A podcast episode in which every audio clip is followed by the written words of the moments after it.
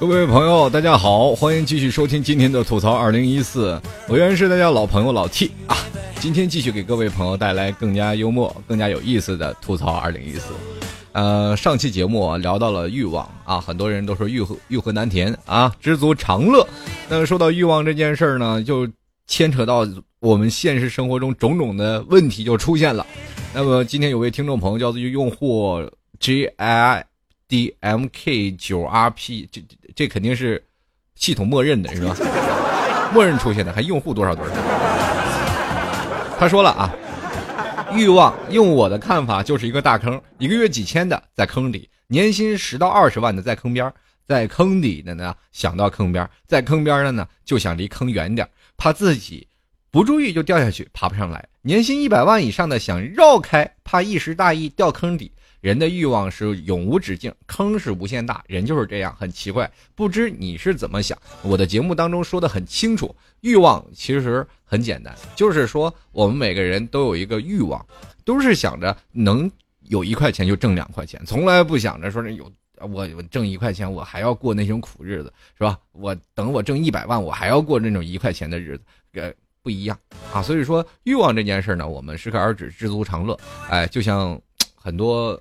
老人们都说知足者常乐，那我希望现在的朋友们都能知足。但是当然了，还有一部分用户啊，有一部分听众朋友，他们都说自己不知足、不常乐。今天我们来看看啊，有位这个在老 T 的百度贴吧的叫这个 W E E Q 的听众朋友，他说：“老 T 你好，其实我有一个问题一直在心里不断的回荡，结婚就必须要买房吗？”作为新一代的年轻人，不靠外力，想在大一点的城市买房，感觉很难。而且现在的女性都很注重车房等硬性配备，啊，难道说我们没房没车就不传宗接代了吗？压力好大呀！哎呀，确实确实是这样。很早以前呀，人们都说了，我这柴米油盐不进，都快成和尚了。我告诉你，现在和尚都本科学历，现在想当和尚都费劲。你这当要饭的，那丐帮还不揍你？你抢人地盘是不是？所以说现在这个社会也是给人很多的压力。那今天老铁也就跟大家来讲一讲，现在没有房没有车，我们就不能娶媳妇儿这个道理，或者说我们现在就难道没有房没有车你就不嫁了吗？今天就围绕着话题，咱们就聊一聊。这上一期聊的是欲望，今天我们就聊一聊关于这个房和车的问题。呃，房和车。到现在里，我们只能说是人生当中的一个配备，也就是人生当中的一个工具。最早以前，在父辈母辈，呃，六零后、七零后那段时间，结婚不是也也有吗？对不对？呃，比如说啊，呃，自行车、缝纫机啊，三大件嘛，还有一个电视电视机还是手表来着？那个三大件我给忘了啊，反正我就记得缝纫机和自行车那段时间结婚的大配备，那个房子都不用愁。那个时候房子都是国家给分配，然后就是在大城市当中也是筒子楼。当你在公司企业过干得好了呢，公司会盖家属楼啊。那段时间都是有家属楼的啊。很很早以前，比如说我们现在的八零后，我们都是在大院里长大。大院是所谓的什么呢？就是家属区啊。现在可能没有家属区了，都商业住宅了。我们都是这样，就会形成了我们现在很多的种那种的环境啊，那种的思想的方式都会为之而改变。比如像在我们的爸爸妈妈他们那段时间，自己结了婚，只要结婚了就可以申请单位住房，单位那段时间就可以看着你的工龄啊，给你分配一套住房。同样呢，有这套房子，你也就是可以安家落户了。到未来的拆了迁，你又可以搬到别的地方了。所谓的以前的大院，现在都已经不复存在了，因为我们现在可以想到，现在的社会当中都知道很多的大院都被拆迁了。那么所有的伙伴们儿时的玩的这些伙伴都被啊分到各个地方，你你在城市东头，你在城市西头，都分到拆迁到不同的地方了。那么也就是说，在那个年代，他们结婚当中，房并不是一个主要的配备，而且。家里的缝纫机、自行车、手表也不是重要的唯一标准。那个时候的爱情，哎，能在一块生孩子，这女人屁股大，生孩子就行，没有别的太多的想法。两个人在一起了，哎，结婚，百段酒席啊，就开始可以真正安安稳稳的生活。但是那段的生活的质量远远不如现在。我们现在可以说想吃什么、想喝什么都可以。那段时间过年啊，他们。啊，比如说像你问你爸爸妈妈，他们那是在八十年代左右的时候啊，他们在结婚的那段时间，虽然房子没有压力，但是生活当中的压力还颇大的呀。你现在年轻人啊，我现在房子真真的很有压力，但是你生活当中是不是有吃有喝，偶尔还还去趟星巴克？哎，他们那阵去哪儿喝去？我们小的时候啊，刚生出来就是老爸老妈给买袋麦乳精，那都是已经到现在就是已经惊为天物，你知道吗？你你可以去那想想，在那个年代真的什么都没有，就是哪怕你趁百万趁千万，你买不到什么东西。那个时候没有买房的概念，也就是形成了这样的一种的一个方式啊。那段时间，老爸老妈他们那段时结婚的时候，物欲并没有那么强烈，也就是说，所谓的欲望啊，正工薪阶层也行。所以说，在那段时间，工厂里干活特别多，而且干个体的反而让人特瞧不起，是吧？结果到现在干个体的都发了。你现在你看看，有个在这个，比如说上市公司老总，都那个曾经在那个九十年代干个体的人。后来呢，呃，房子啊，经过改革了，父母该下岗的下岗，工作有压力了呀，父母开始下岗了。所以说那段时间工单位已经不给你承载一个住房了，那么你只能去买房。商业住房那段时间房子才才刚刚炒起来啊啊！曾经我记得我们家很小的时候，一套房子才几万块钱。而且在两千年左右的时候，那个房子正要开始涨的时候，房子在深圳，我那年在深圳，房子也就是在二十万左右。哇，你想现在想想，二十万块钱还买不了一个厕所呢。所以说，就变成了一个硬性需求。另一点，我们想的就是，在我爸爸妈妈他们那一年代，他们生的都是哥几个啊，一哥生四个，生三个，生五个的，对不对？到我们这一代，家家就一个。那么良禽择木而栖这件事我们都知道，而且家家都有一一本经叫做“穷儿富女”这件事你知道吧？男孩你就是你家里再有钱也得穷着他，不能让他有钱，有钱他就作，对吧？你说一有钱了，你就是有一块就花两块，有两块花四块，你长大了要变坏。那么女儿呢，就一定要是吧？你少一块，你借钱也给他花两块。穷儿富女，女儿一定要养。要当时父母的想法就特别简单啊，穷儿富妇女为什么要妇女呢？就是一定要让她。吃有什么吃什么，有什么想要什么就给什么。到时候不是随便来个男的给你一块糖你就跟人跑那种。哎，所以说穷儿富女到了女儿养了富养了一辈子了，父母的心血都已经放在那里了。你一个穷小子过来想把人孩子去取走就取走了。你说没有房，但是现在对最为淡淡的年轻人来说，房子可能并不是见证爱情的唯一的方式，但是。这确实是一个潜移默化当中的一个小小的硬件配置。汽车我们还可以去考虑，但是房子有的时候必须要有。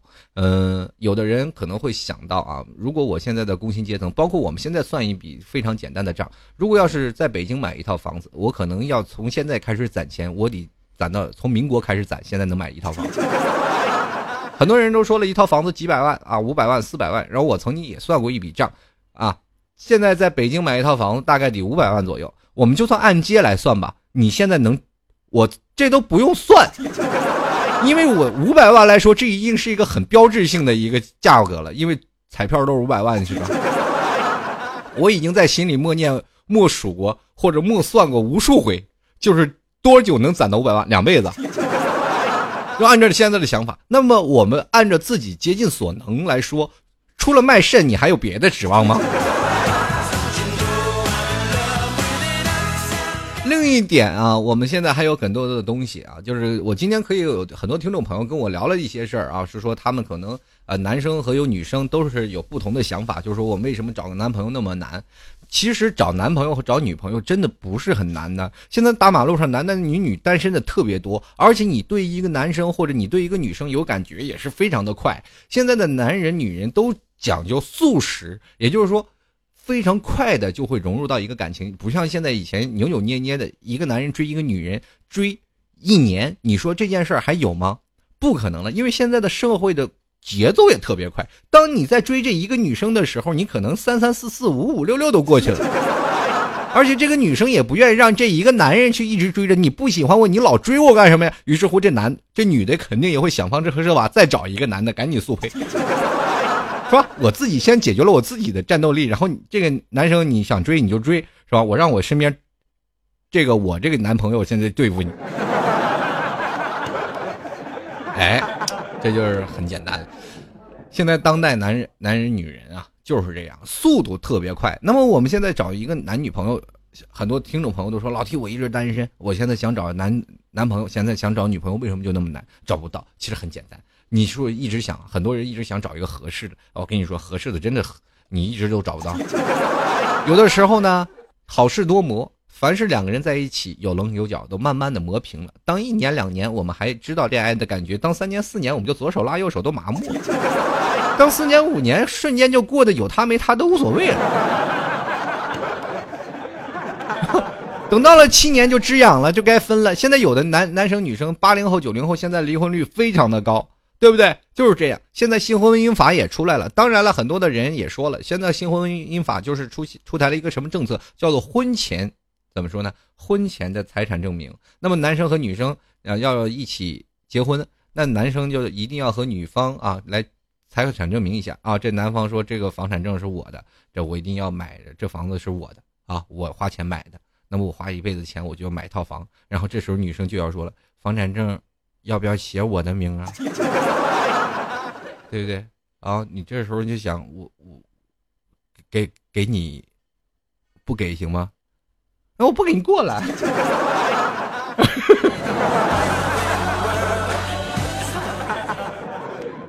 做男人很累，但是不能轻易掉眼泪啊。这个。这让我们足以想想象到现在中国人民的智慧。很多年前啊，这一直想啊，现在男人就是想了啊，这对不对？我婚前财产证明能拿到我合法权益，对不对？但到离婚的时候，女生你该走该走，这房子还是我的，我再去找别的女人再跟我在一块过。这当然了，女人有女人的想法呀。哦，你你房产证不写我名字，你意思要不打算跟我过了呗？你就是意思是以后肯定要离婚，让我净身出户呗？我本来想要套房子，就是想要套安全感。你这一点安全感不给我，你是要干嘛？我想问你，你到底爱不爱我？你不爱我，你是不是不爱我？好，男人说好，我爱你。咵，俩人就签上了这个，是吧？这个怎么说呢？结婚证上或者房产证上啊，签上他的名字。等若干年后，两人终于忍受不了对方吵架分离了。这个时候，谁还管你那个？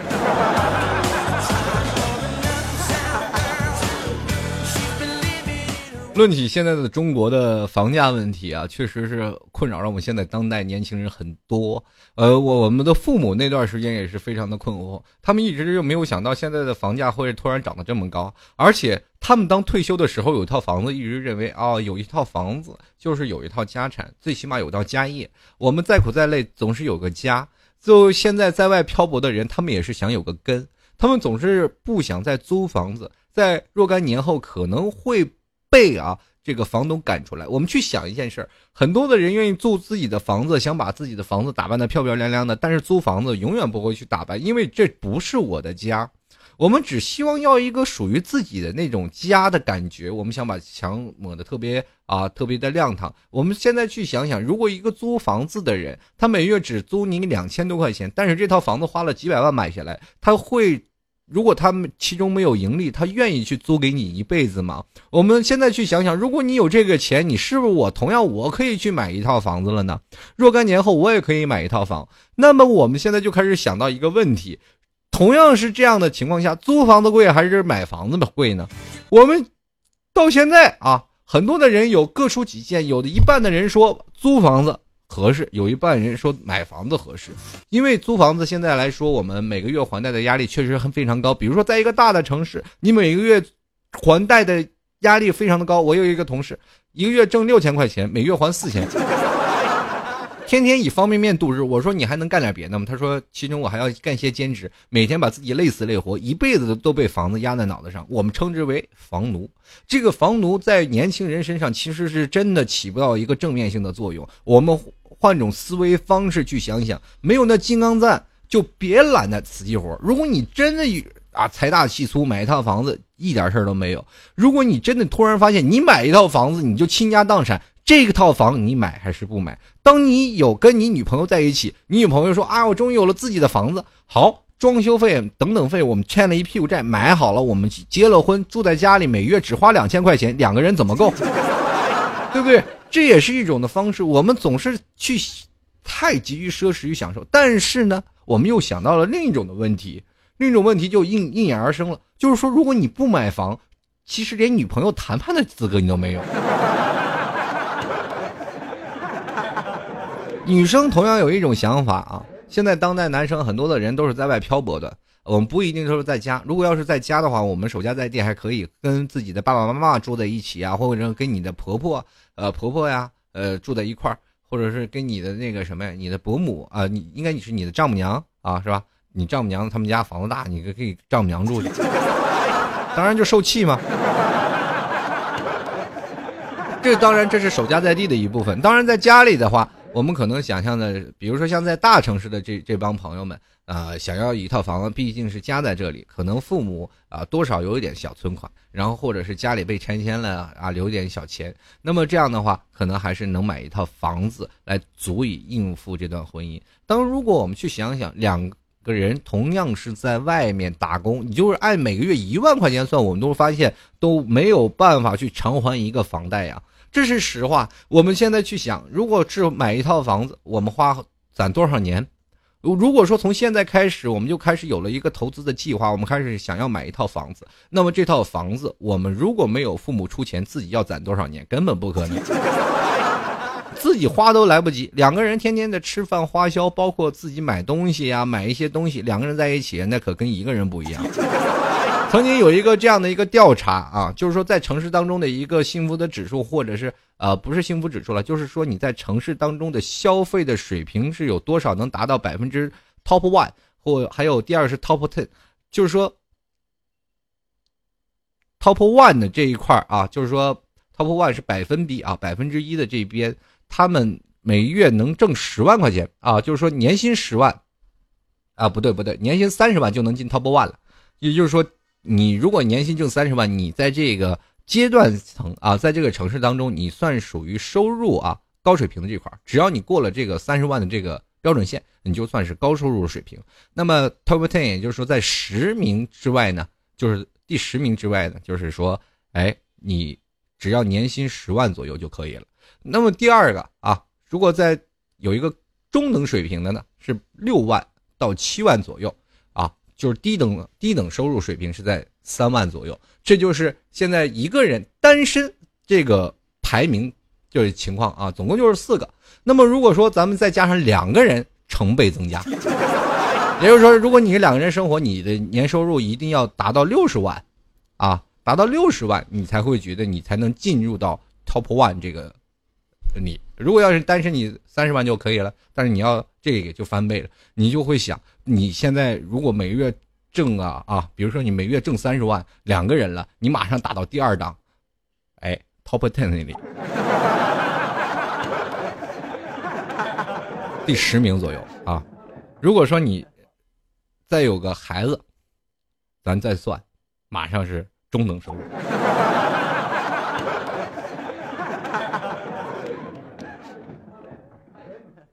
再生一个。父子俩，对，养孩子太费劲，所以说现在很多的人也就衍生出另外的一组租房子的丁克一族。这些人呢，这部分年轻人说句实话是比较看得开的，他们认为在现在的买房子来说，可能对他们的压力并不是很大。呃，我们现在去想，我们两个人一起去奋斗，去买一套房子，然后每天被房子压得特特别的重。我每个月的还款是多少？同样的一个价钱，现在人们都会算一笔账。我如果租两千块钱这套房子，如果我要租上十年、二十年，哪怕租租上三十年，这套房子可能就是你的了啊，是吧？这套房子就是你的，三十年以后，这套房子就是你的了。然后如果说我要买这套房子，那么这套房子钱我同样是交两千块钱，但是三十年以后，这套房子是我的。租房子的时候，这个钱肯定不是你的。就是租房子，你租租了一辈子，到时候你没有钱去再去租房了，那这房子是不是要被房东收走？对不对？其实，在这里人们都陷入了一个误区。如果说你现在就是买了一套房子，七十年产权的房子，等你真的过了七十年，这房子会被政府收走。我们现在买的不是土地，买的是产权。现在为什么会出现产权这件事儿去呢？就是形成了一种局面。那么可能，如果当你这套小区不被改建还可以，当七十年了以后，这套房子已经到了改建期了，一套房子产权七十年，好，这套房子七十年是危楼了，你不能再住了，你赶紧换地方，啪，倒了，一毛钱不赔。这个时候你开始怎么想？哎呀，还不如租房子，是不是？现在人。过得真的很纠结，我们一直在想着这件事儿，我们一直在为未来的方式去犯愁啊。比如说，我们现在去过的这样的生活已经很紧迫了，我们在想未来该是怎么样的一个日子，未来我们应该是这样的计划，未来我们要这样去做，或者是未来我这样不行，我根本不能跟你在一起。人都是一步一步走过来的，如果有一天你真的突然发现你一步一步、一步一个脚印儿走出来的路，哎。两个人走起来还是很幸福。突然发现，你说未来突有方向啊，就是说你两人还正走着呢，你就开始幻想了。哎呀，前方可能有个怪兽，我不不能往前了。哎呀，前方肯定有鲨鱼，咱们不能再走了，再走就危险了。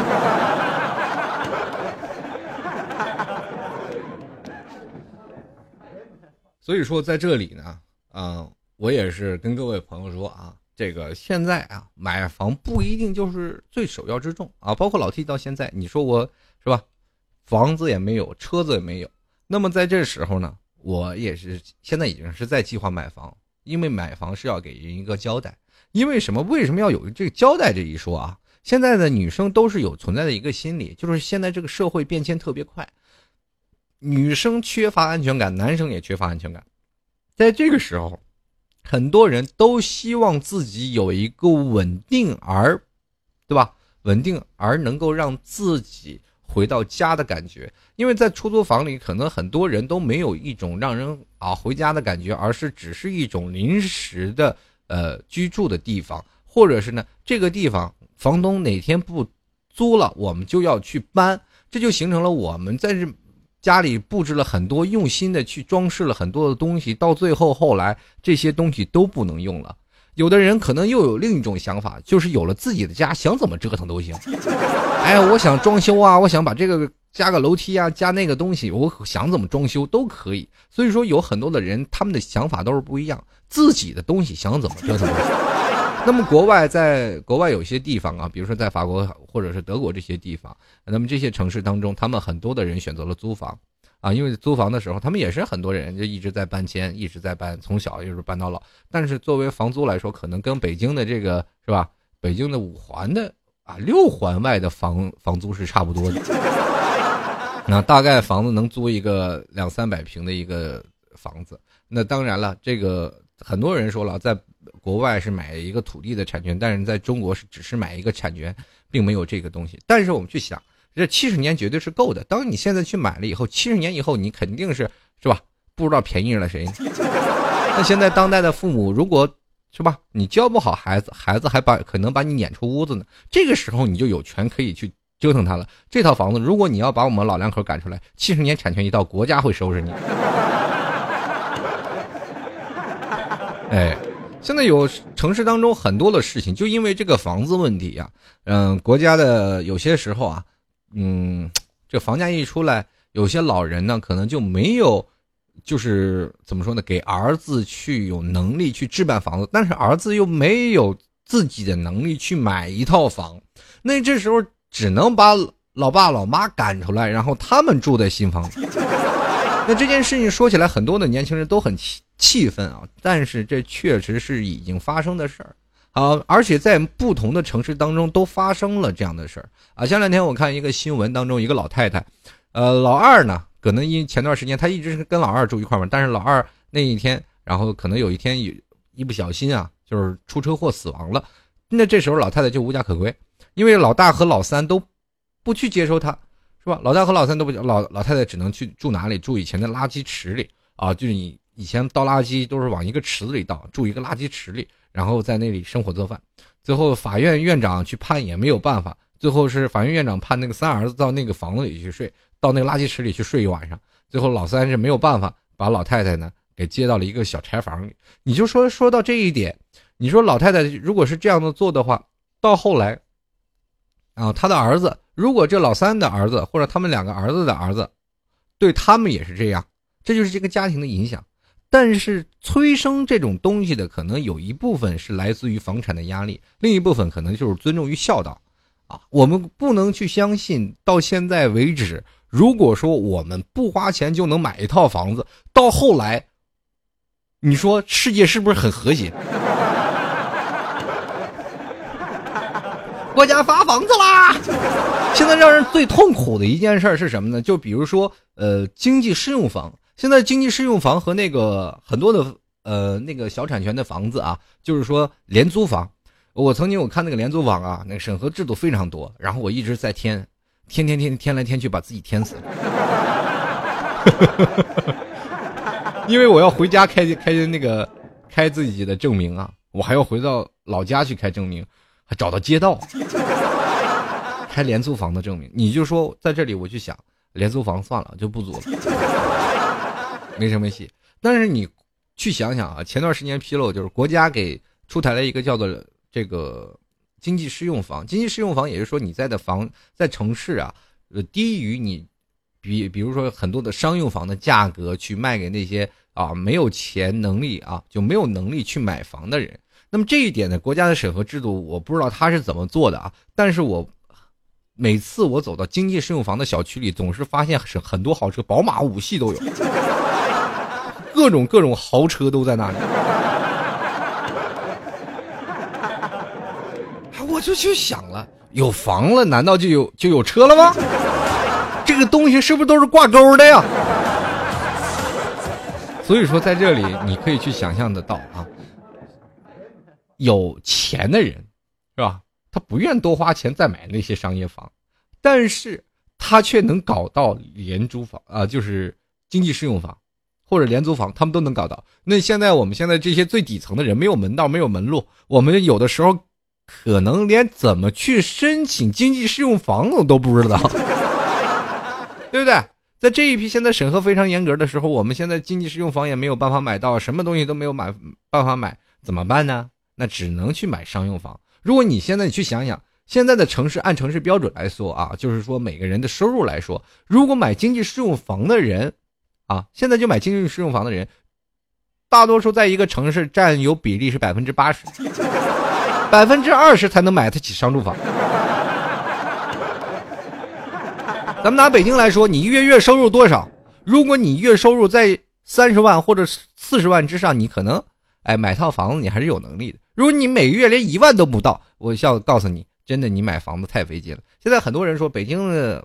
工资一般都是蛮高的，一个月一万左右。那么我去想，我们去问问这哥几个啊，你一万块钱，咱就刨去你生活费、房租啊，房租咱也不算了，就以后可能会陷在你的那个怎么说呢？你的按揭里。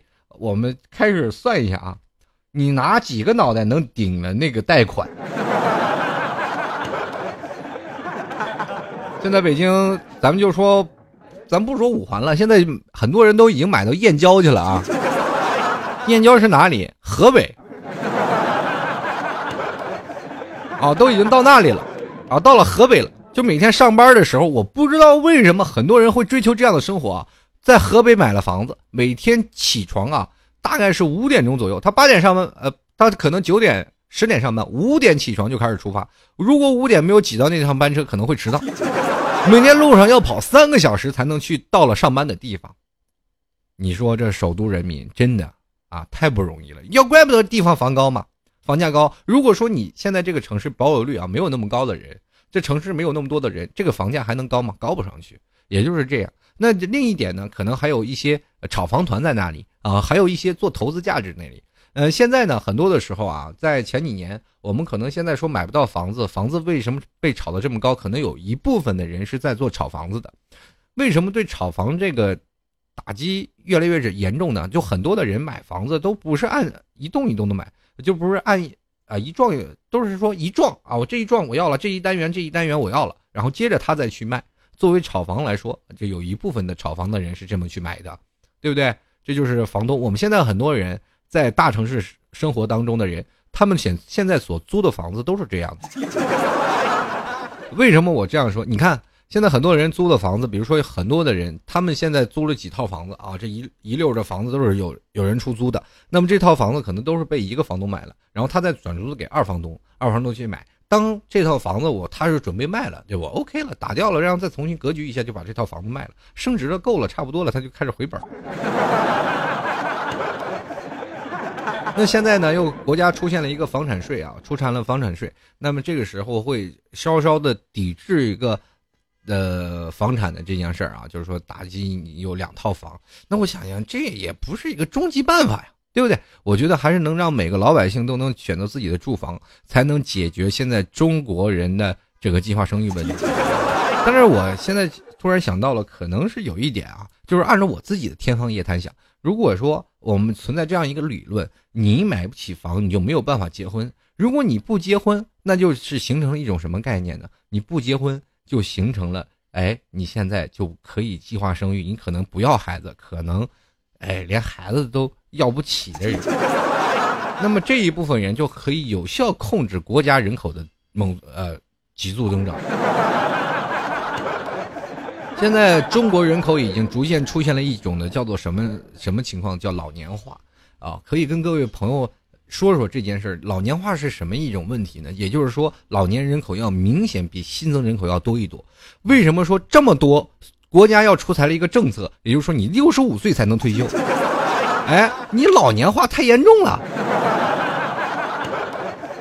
如果说老人到六十岁都退休的话啊，你去想想，老人到六十岁都退休的话，那么中国的后备的生产力肯定很很薄弱，在现在这凸显不出来。如果再过几年的话，完了，很多企业都塌方了，就是这样啊。新生代慢慢出不来，现在包括很多中国人也是扼杀自己中国新新一代的人。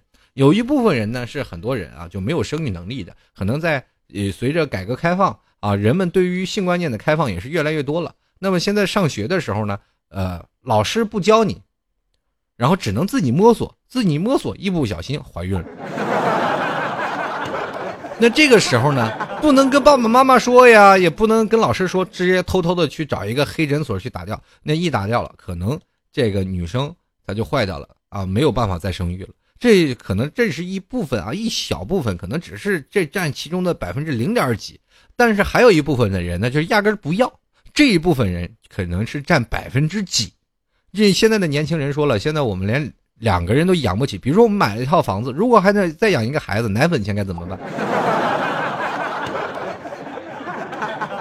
所以说现在开始养狗了啊，很多的人开始养狗养猫，对不对？现在很多的城市出现了这样的情况嘛，对自己家的狗叫儿子，如果生个儿子，那就叫龟儿子。对不对？就是管自己的儿子可能叫狗东西，然后有狗都叫自己的儿子。你看现在城市当中男男女女，哎呀，儿子慢点慢点跑。我一回头，一只硕大的藏獒拉着一个女的在跑。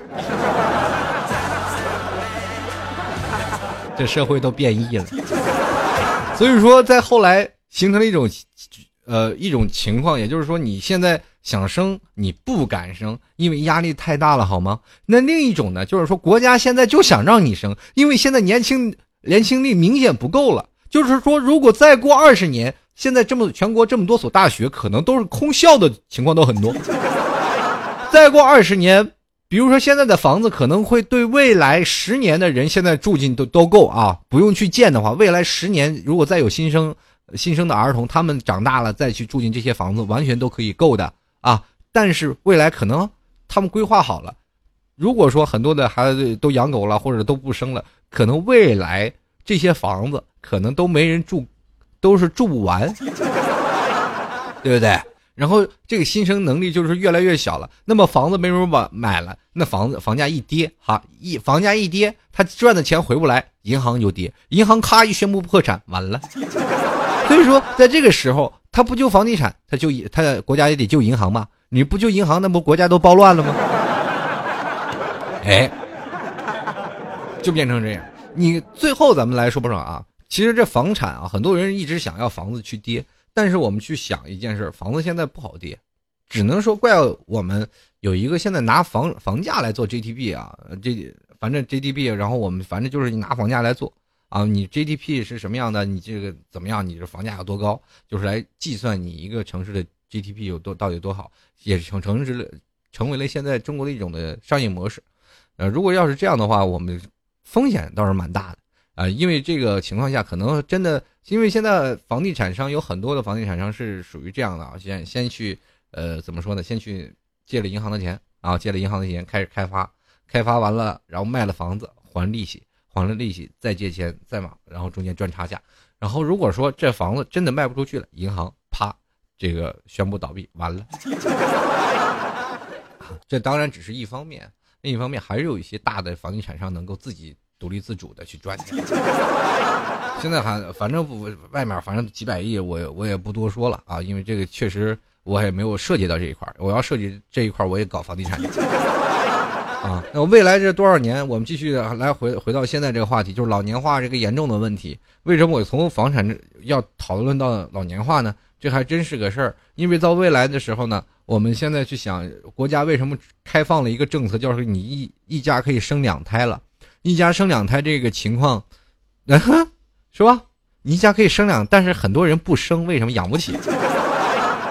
因为现在中国的老年化越来越严重了，到未来的时候，我们很难想象，在未来几年房子会变成什么样，在未来几年我们会再，呃，成什么样的一种状态，就是这样。现在我们比如说买房子也来说，对人们也是另一种的心理挑战。比如说房价降了，我们所有的人都持币待购，不愿意去买。当如果房价涨了，我们就偷偷的去买，因为我们房子买了越涨它越保值，我们买了以后才能保值。你去想想，如果房价降到极点，你你要要房子保值干什么用啊？现在很多人一直想不通，他们说房子保值，房子能涨价。我们现在去想一想，如果你房子涨了，你现在买花十万块钱买的。这这套房子，突然发现你这套房子现在已经值一百万了，你就说哇，我已经赚了九十万。我告诉你错了，你把这个一百万啊，咱刨掉啊，你再去买房子还是一百多万。可能说你现在这个房子，哎呀，我这房子可以卖一百万，哎，太棒了！我现在再去换一套，然后于是把你这套房子卖掉了，我中间还挣九十万，再去买别的房子是一百五十万，你还自己贴腰包贴五十万，你还贴装修钱。对不对？房子再保值，房子再升值，你也不能拿它，对不对？怎么样？除非你有两套房产啊，有一套房产去那里增值，哎，可以。但是你家家现在有几户才能买到好几套房子？那不是家家都一户吗？你也不能拿来卖。就是再增值，它也只是你一个住的容器而已。人们都说了，家其实是一个幸福的彼岸，让我们停靠的港湾。但是这里呢，我们不希望能让这个东西成为一种生财的手段。那太不道德了，就生国难财一样。现在的穷的人往死了穷，富的人往死了富，中国的贫富差距越来越大。这个时候，我真的希望国家能出来来想想，这些真的现在年轻人买不起房的问题。如果将来这些年轻人买不起房，就没有办法结婚，尤其是在大城市当中奋斗的这些年轻人，不管是大学生还是怎么样，他们如果买不起房，到后来。悲剧的是整个中国，因为我们突然发现没有孩子了，没有后继有人了，祖国的未来花朵还在肚里襁褓待放呢。好吧，这真的希望在未来。可能会有更好的解决的办法。我觉得现在中国也是一直在努力啊，在改变这些方式。那么我希望现在的年轻人多多奋斗，多多努力，也不要消极怠工啊！未来的日子肯定还是一片光明的。我们不管走不走，苦不苦，都要过来。咱们现在去想，我们买不起房子，这就是最苦吗？你想想我们的父辈母辈，想想我们的爷爷奶奶，他们那个时候连吃饭都吃不起，你就说吃顿白米饭，他们都会觉得是一件很奢侈的事儿。你现在拿白米饭，你现在每天吃。一碗还倒半碗，你觉得你这件事情是不是很幸福？对于他们来说，你们就是幸福的一代。不管你们买不起房，买不起房，对于他们来说，你们这些都不叫事儿。有的时候，我们现在看看别人，再看看我们，什么叫忆苦思甜？我们其实真的很幸福，要什么有什么。而且现在对于未来，对于互联网的东西，我们明白的要比他们要多。他们那个时候不懂的事儿，他们该问谁？我们现在还至少知道网上可以搜搜百度，可以看看别的东西，对不对？好的，各位亲爱的听众朋友，在这里，这个今天这话题啊，就跟各位朋友聊这儿啊。非常感谢听众朋友特别喜欢老 T 的这个节目啊。当然了，如果要是喜欢老 T 的，欢迎来到这个老 T 的这个百度贴吧呃，百度贴吧就是主播老 T 吧啊，可以直接搜索主播老 T，在百度贴吧里就可以找到老 T 贴吧里的讨论区。如果是在这里讨论房价的时候呢，我们可以在这个百度贴吧专门建立一个帖子，希望各位朋友都过来参与互动。啊，来可以在百度贴吧里聊一聊，同样也可以加入到老 T 的微信公共平台啊，微信公共平台是幺六七九幺八幺四零五啊。喜欢老 T 的听众朋友也可以加入到呃，在这个淘宝链接里啊，搜索主播老 T 赞助啊，老 T 吐槽节目赞助啊，这个可以在淘宝链接里拍上十块钱给老 T，那么这样呢，就是老 T 会给你邮一封明信片。当然了，你是必须要在买家那地方啊去。注解一下啊，老 T，我需要明信片，那我在这里才可以邮寄给你。当然了，你邮寄的地址一定要写明是信能够到达的地址。如果要是快递到的，到不了啊。希望各位朋友能多多支持一下啊，可以点击这个淘宝链接，拍上十块钱支持一下老 T。好了，那么我们接下来就来进入我们听众的问题时间了。看看听众朋友都有什么想说的啊？今天说的话可能压力有点颇大，那么在这里呢，稍微放松一点，来看看听众朋友都有什么要吐槽的。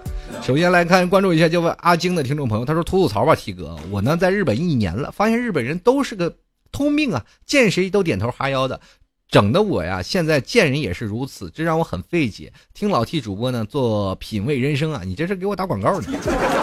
那么同样有一点啊，这个一点我就是。跟朋友来说一下，在作为日本来说，我们其实现在的年轻人还是蛮痛恨的，包括曾经是这个啊，曾经的侵华战争啊，到现在的钓鱼岛，反正这些事情，我们作为年轻人都是蛮蛮痛恨的。但是有一点，我还是很佩服日本人民的，包括他们那种的，就是礼仪这一点，我还是蛮佩服的。比如说像呃，曾经我还有一件事特别震撼我，就是说在那个哪儿，就是有一次大地震。啊，大地震的时候，很多人就是福岛核电站那次啊，就是日本在报道的时候，很多日本人都已经很井然有条的走出楼梯口，也没有人喊，没有人叫，然后特别井然有序的去走下来，然后包括在哪个里啊，就是应急措施都非常井井有条，这一点是让我值得去，怎么说呢？值得去尊敬的。有的时候我们可以观看一下我们在某些城市当中的一些人文素质。啊，我们就可以发现啊，在有的时候我们确实很很欠缺，这也这点也是让我们年轻人值得学习的地方。有的时候我们该恨的恨啊，该学习的地方也是要学习，不要一味着拿着憎恨，然后不学习一些好的东西啊。就我们中国人有句古话，叫是取长补短。三营呃，三人行必有我师，在这一点，我希望朋友们都能够啊学学好的东西啊，不要是说有的时候听风就是雨，还是说国外人家都说国外好，国外好，你真的去问问那些从国外回来洗盘的那些人，他们还认为国外好吗？还是落叶归根好啊？好了，我们来看铁人高，他说我 T 哥，我能问你个事儿吗？我现在追一个女孩，这个完了，这个女孩呢一直都不答应我，但我。但是我们还跟情侣一样啊，逛街吃饭 kiss。你说我是要继续还是怎么的？因为我想着结婚，不想玩。这哥你不要逗我好吗？好，我这样的回答你啊，这个女生可能真不想结婚，就想拿你玩一玩，充当一下寂寞排遣的工具。这个时候你可以选择不正当的理由去问她一下。就我就想问你，你还在追就可以打 kiss 了。这个女人，我只能跟你说，放着我来。哎呀，这太前卫了，真是！哎呀，这说的我这心花怒放。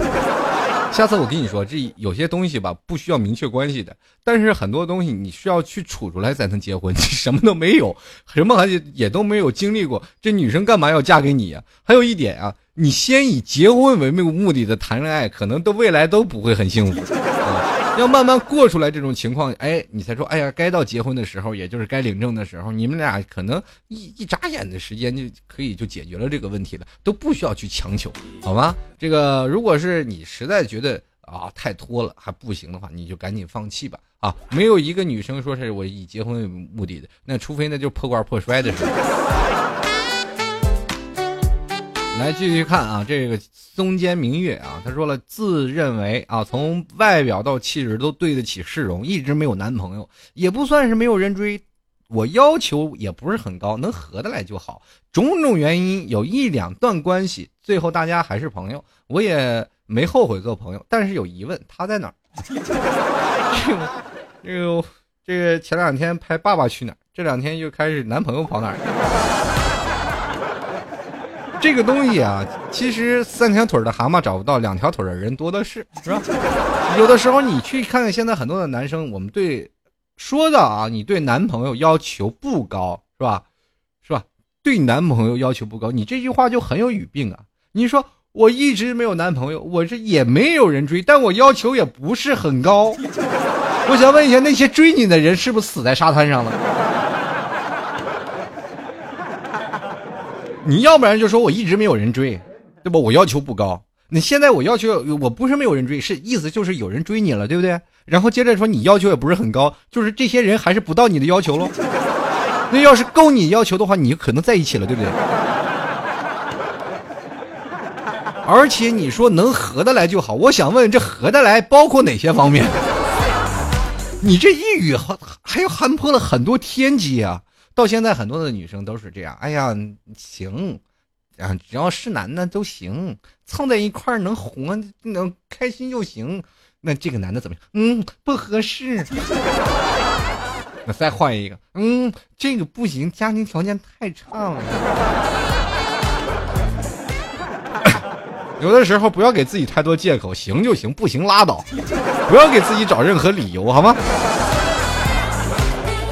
有的时候你不要任何条件，只要是男的就行。你看有男的追你就跟你就跟他在一起，过一段时间你看看你是不是在喜欢他，我就不相信你还能没有男朋友。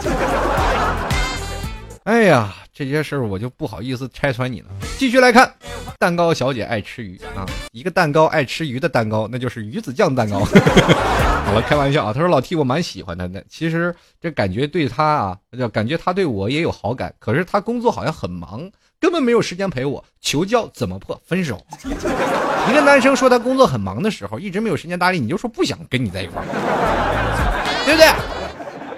你蛮喜欢他，就可以当成一种奢侈的成本嘛。也不过有一点啊，你还是去了解一下，像是不是真的工作很忙？比如像老 T 一样，我是真的工作忙，有的时候真的连回消息的时间都没有啊。工作的时候就是比较忙。当男人的是在忙的时候啊，他确实是比较。呃，就喜欢忙于一件事情，但是如果突然出现一件事，他就很容易分心。但是他忙总不能二十四小时忙吧？我想问问在座的诸位，你说你要忙二十四小时，鬼才信你呢。那么另一点呢，如果你说你的男朋友在什么三六零、在百度啊这些企业，那可能真的是没有时间陪你，跟你分分手吧。他们一般上班真的是从早上九点一直上到晚上十点，回到家洗洗脸就睡觉了，根本没有时间谈恋爱。这我身边很多的朋友在那里上班，他们都是这样。所以说，这个你得看看你的朋友做什么样的工作，他是不是真的很忙。如果真的很忙，那请原谅他，然后你再找一个别人。来继续来看长醉啊，这位听众朋友他说：“老 T，我发现我好像不在乎我男朋友有外遇找小三儿，也不在乎他跟别人在我眼前跟别的女人玩暧昧，为什么呀？你也有？要不然这事儿怎么会没有个事儿呢？”哎呀，长醉呀，你隐藏的很深呐。不过有的时候呢，就如果你要是真的，你男朋友都已经成这样了，那你还在乎他有什么意思呢？所以说你俩各勾各的，各玩各的，反正玩都玩的挺好，然后还勉强在一起的名号就行了，就是打着对方的名名义，对面面霍霍男人，霍霍女人嘛。好，我继续来看啊，孩子，孩子，这海芷，海芷说啊，不是我大舌头，是他名字就写叫海芷。你说我一个大老爷们念海芷海芷这个名字起的有点有失偏颇，你这明显在把一个主持人误入歧途，明显口吃伶俐，就是我们这些当主播的看家饭。你让我说海指海指，好好好，继续来吧，就是尊重听众啊，名字啊，海指海指说，他说刚才啊吃完饭，老妈问我啊，突然问我，哎，你还记得不？小时候你来妈妈单位玩啊，有个叫呃张阿姨的女儿，经常和你一起跳房子啊，那个叫小丹那个啊，我就点头说嗯记得。然后他又问哎这个那你还记得不？有个王叔叔总逗你俩，就是你总追着王叔叔打，小丹就总是哭啊。我就点头说啊啊我记记得记得记得。然后他就顿了一下啊，呃妈妈就顿了一下说，哎呀啊这周呢，呃这周日啊。这个你这王叔叔呢要和小丹结婚了。哎呀，这叫这这可以拍部电视剧啊，呃或者拍部电影叫《少女养成计划》。哎呀，这个童养媳童养媳原来从这儿来的。我记得我曾经我的一个朋友，我们同学啊，他们都说了，哎呀，你现在这个很很长时间那段时间说是中国那段开始性开放了吗？就是开始可能男男女女不是那么拘束了，都了解这件事了啊。很多人说现在都没有什么处女了，是吧？你要是有什么像那些处女，你得到幼儿园去预定。我觉得你的王叔叔就做得很好，当代楷模。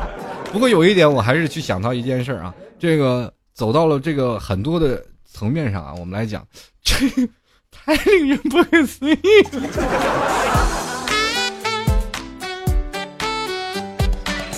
哎呀，现在这个少女养成计划，我觉得如果现在找不着媳妇儿的人，也可以去刷，抓紧时间去啊，跟你身边的是吧？哎呀，说不下去了。继续走下一条吧，好吧。来，司礼这位听众朋友说，这个老 T 的节目不仅高效，而且还有很有正能量啊。虽然不是平时有荤段子，我节目哪有荤段子 啊？他说，但是偶尔也有教育意义的段子，还是很喜欢。什么叫偶尔？我一直都很有教育意义的段子，而且哪里有混混段子？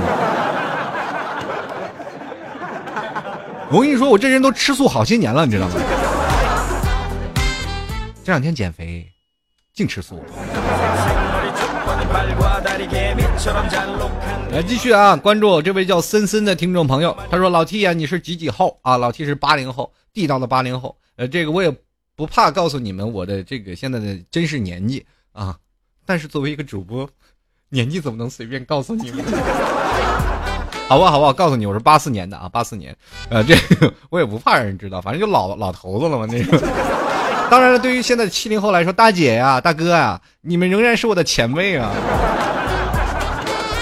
好了，继续来关注啊，这个是直语德的听众朋友，他说第一次听你主播就挺喜欢的，但是淘宝搜索太那个什么了，只只搜索老 T 还搜索不到，淘宝哪有那么多隐形？你一定要搜索老 T 吐槽节目赞助，你才能搜到那个宝贝，好吗？拍十块钱啊，在这里谢谢你了，支持老 T 节目就是你们的，反正不管怎么样，老 T 就是一个人。不断的在战斗，希望各位朋友都能伸出有爱的双手支持一下老 T 啊！你你多伸手多支持老 T，多发明信片，多发明信片，我还能多是吧？多更新几期节目是吧？继续来关注啊，听众朋友的留言信息啊！白色轿子说了，这个老 T 啊。这个给我吐吐槽吧，我喜欢一个人一年多，我主动说的啊，然后他说他喜欢我一年多了，本来就确定关系了，然后不知道哪里来了个女的，他居然说啊，说完喜欢我的第三天就和他在一起了，然后这不是长得帅吗？不带这样耍人的，他和他一起啊，呃，在一起二十八天了，然后他还他还说要他这个是吧？呃，就是二啊，在二十八天就分手了，你说这寸的，说呢？他还说要等他一辈子，无不无聊。中途我还不理他，他两边都想要。你说他是不是有病啊？我不理他了呢，他还跟我发脾气。你说我是该生气啊，还是我呀？哎，我现在是看见他我就觉得恶心，我都怕我会吐出来。哎，别吐啊，那就去医院查查是不是怀孕了。现在当代年轻人看电视看多了，一见有人吐都知道是怀孕了。可能有的坐公交车的是晕车啊，但是我觉得这个男生也是一个极品男啊。但是啊，我觉得你们现在岁数都不是很大，这个男生玩到最后可能连老婆都找不到。这就是这样，以前在年轻的时候都风风光光、潇潇洒洒，各玩各的，可能到最后被爱情伤的人，我告诉你，越是这种风流倜傥的男人，越是这种在花前月下，那你不管怎么样都要。泡妞两脚踩脚踩两条船的人，到后来这种人会死的很惨，因因为他一直很傲娇。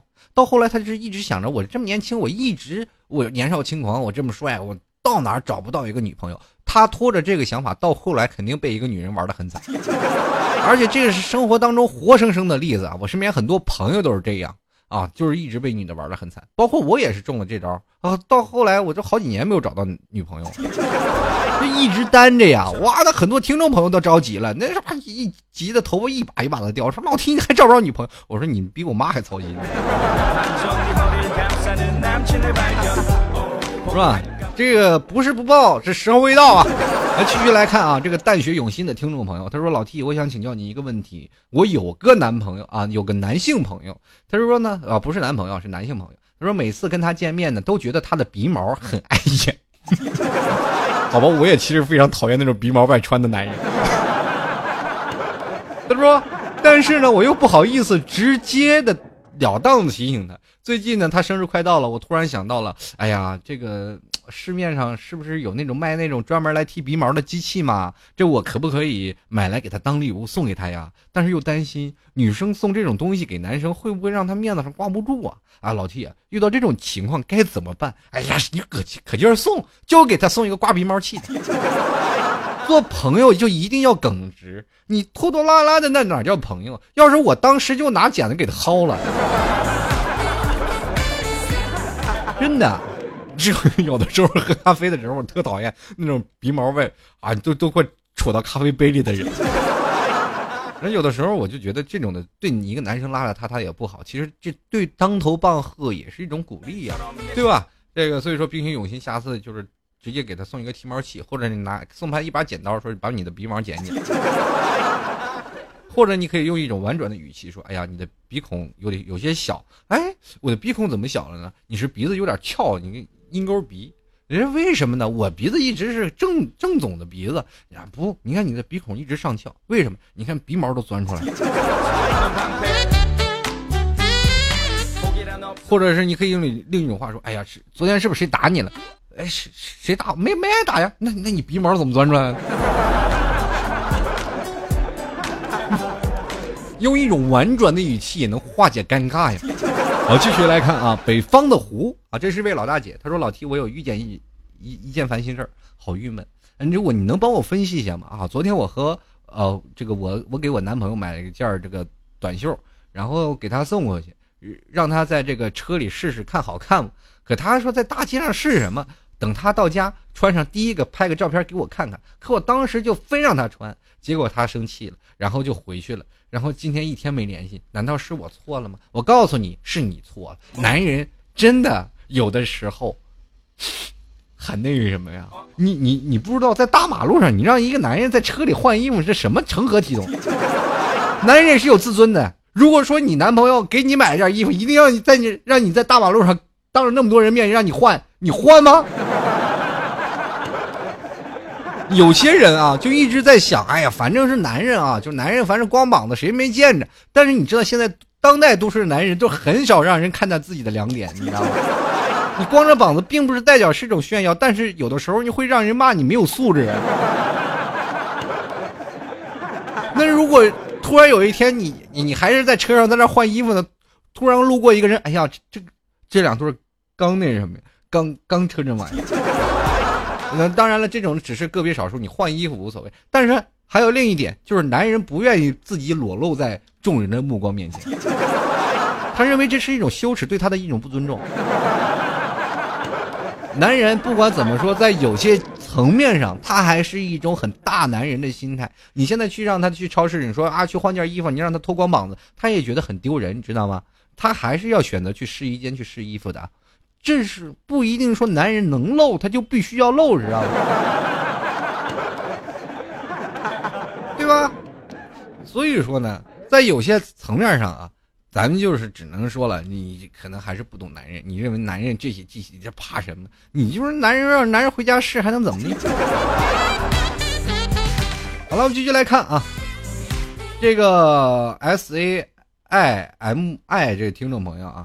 叫 Sammy 啊，他说了，老 T 啊，爱一个人真的很在乎而吃醋吗？我女朋友啊，这跟她男男男性朋友单独出去玩，我一点感觉都没有，我是不是应该直接分手？我觉得这也不是，关键是你爱不爱他。有的时候爱一个人可以完全放心让他跟他男性朋友玩，因为如果你对自己有足够的自信心，或者你对对方有足够的信任，这一点是很承认的啊。当然了，一个男生你要对。有些情况下，你一定要信任自己的女朋友。当你认为信任瓦解的时候，你可能跟你的女朋友就陷入了信任危机了。这样的时候，未来你们俩就会产生在猜疑当中，男生也不敢出去玩，女生也不敢出去玩，两个人在周周日大眼瞪小眼都在家里坐着，谁也不敢出去。所以说这个时候就一定要有一点信任给对方，让对方想怎么出去玩啊，或者想怎么样，让他放放开开的玩。他跟你在一起，并不是一辈子要拴给你。当然了，你要不一点感觉没有，那就说明你不爱他吗？那也不能一点感觉都没有啊。作为男人，应该有点担当啊。好了，各位亲爱的听众朋友们，这个今天的吐槽二零一四就要到这儿了。那同样也非常感谢每位听众朋友对老 T 的支持。如果喜欢老 T 的听众朋友，欢迎加入到老 T 的粉丝群二三零九四二四四四，也可以加入到老 T 的微信公众平台幺六七九幺八幺四零五。如果喜欢老 T 的，可以在百度贴吧跟老 T。一起去拓展这期的话题，那么可以进入到老 T 的贴吧，在百度贴吧里搜索主播老 T，就可以找到老 T 的贴吧里啊。同样呢，如果喜欢老 T 的，欢迎在淘宝链接拍上十块钱支持一下老 T，同样老 T 也会送给各位明信片一份。嗯，在这个淘宝的链接里啊。搜索啊，在淘宝里就搜索老 T 吐槽节目赞助啊，里面有十块钱，拍上十块钱就可以了啊。喜欢老 T 的，你愿多拍，也是非常感谢你啊。拍上十块钱，然后但是一定要写好你能收信的地址啊，收信的地址，然后并且要注明啊，在买家留言里说我老 T 我要明信片，我才会给你发送啊。所以说各位朋友，呃，多多见谅。好，这是本期的吐槽二零一四。呃，希望每天的二零一四都给各位带来更加精彩的节目。我们下期再见，拜拜。